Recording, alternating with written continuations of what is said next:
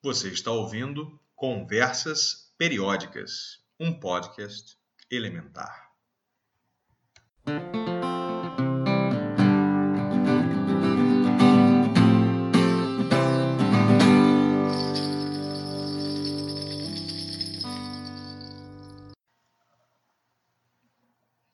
Três. Lítio. Mesmo que a probabilidade de eu te conhecer seja pequena, é fácil arriscar uma informação básica sobre o ouvinte. A chance de você estar me ouvindo usando um celular é grande. E a chance de seu celular funcionar à base de uma bateria de íon lítio é igualmente grande. Baterias de íon lítio foram desenvolvidas nos anos 1970 e representaram um avanço na construção de dispositivos recarregáveis.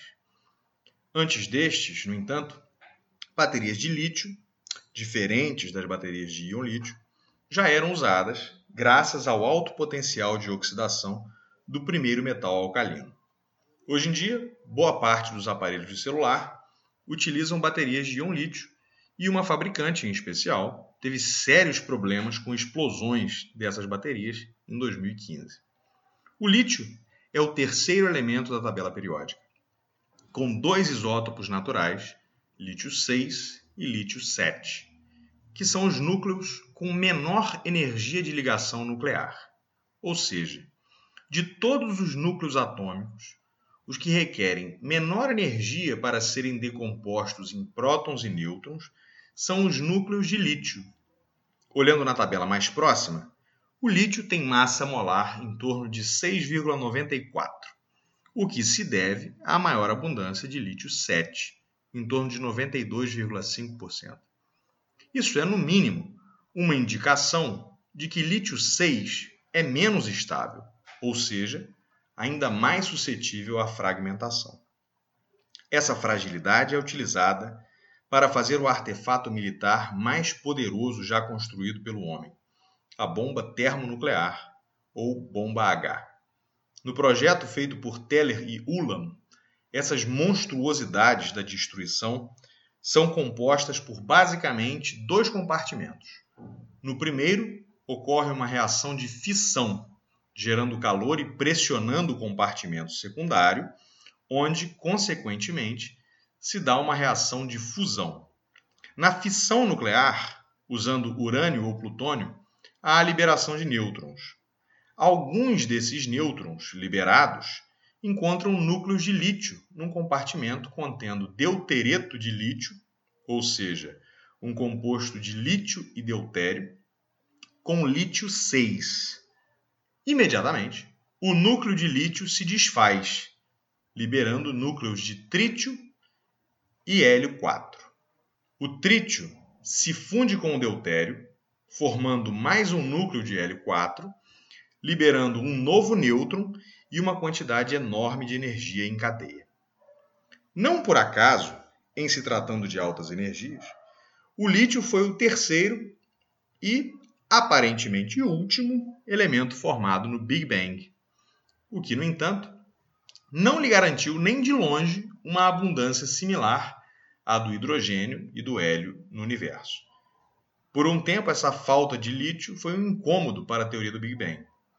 Não apenas isso, estrelas mais antigas teriam menos lítio do que deveriam, ao passo que estrelas mais novas teriam mais lítio do que o esperado.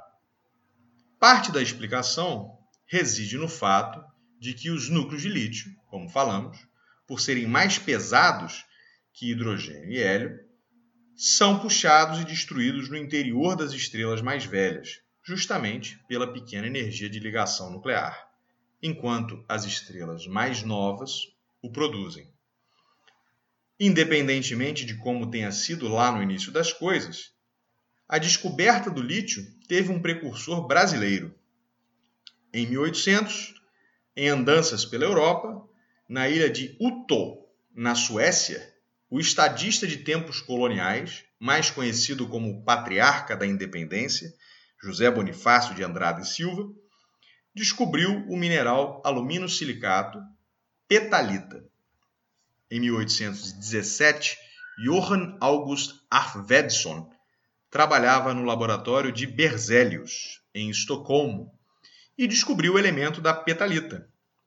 Berzelius o nomeou de acordo com a palavra grega para rocha, lithos, como em litosfera. Em 1821, o químico inglês William Thomas Brunder isolou uma amostra do metal puro a partir da eletrólise do óxido de lítio.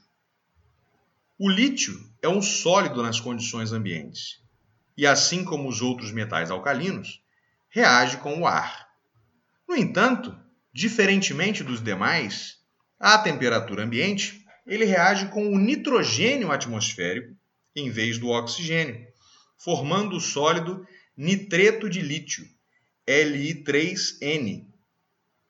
No grupo 1, os pontos de fusão decrescem com o período e o ponto de fusão do lítio é consideravelmente mais alto.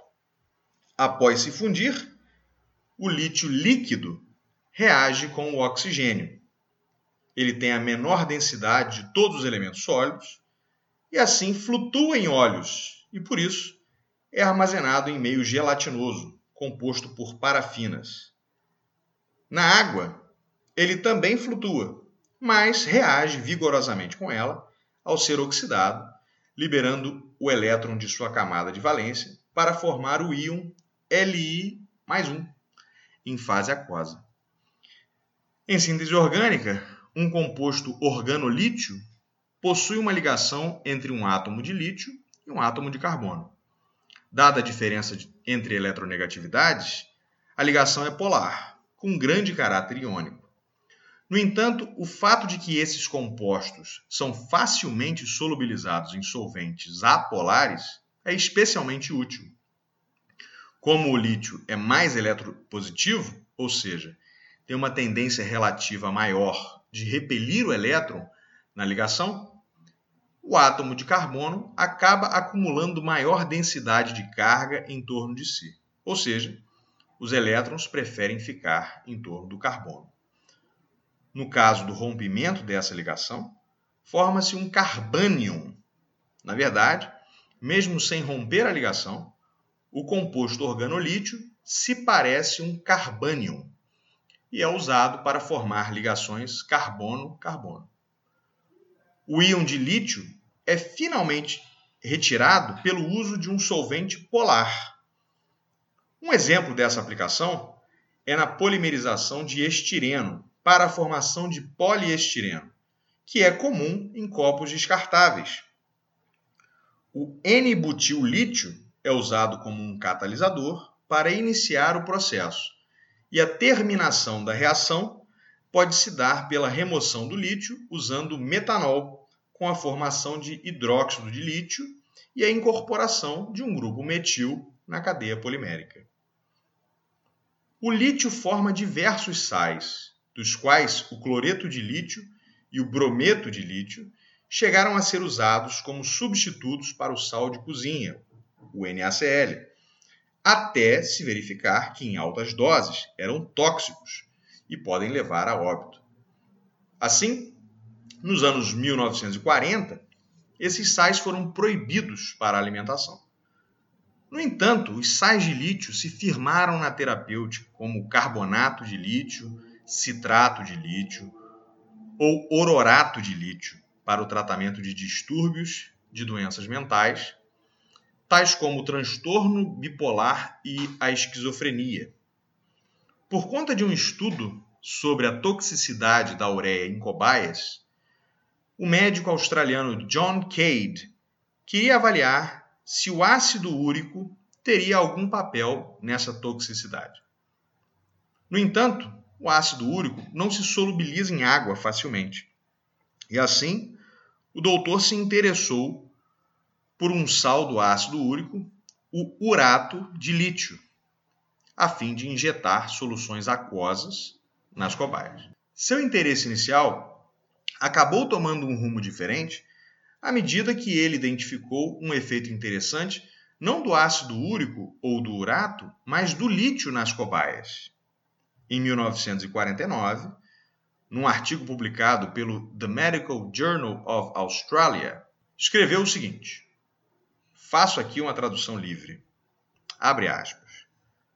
Para determinar se sais de lítio per se tinham qualquer efeito discernível em cobaias, os animais foram injetados por via intraperitoneal com doses grandes, contendo de 0 a 5% de carbonato de lítio. Um resultado relevante foi que, após cerca de duas horas, os animais, embora plenamente conscientes, tornaram-se extremamente letárgicos e apáticos a estímulos por uma ou duas horas antes de novamente se tornarem normalmente ativos e tímidos. Fecha aspas. Com esse resultado, John Cade se convenceu de que poderia tratar seus pacientes com sais de lítio. Para isso, certificou-se que as doses que administraria seriam seguras. Com isso, ele tomou ele mesmo os sais. No mesmo artigo, ele relata 10 casos bem-sucedidos de tratamento em que o lítio havia funcionado bem para conter episódios maníacos em transtorno bipolar. Inesperadamente, além de compor bombas nucleares, o lítio é um elemento que acalma humores agressivos.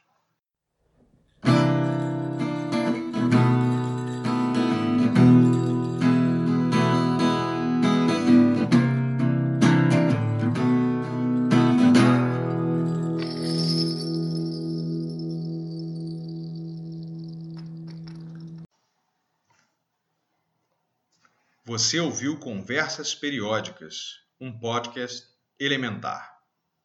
Este episódio faz parte da série Elementos.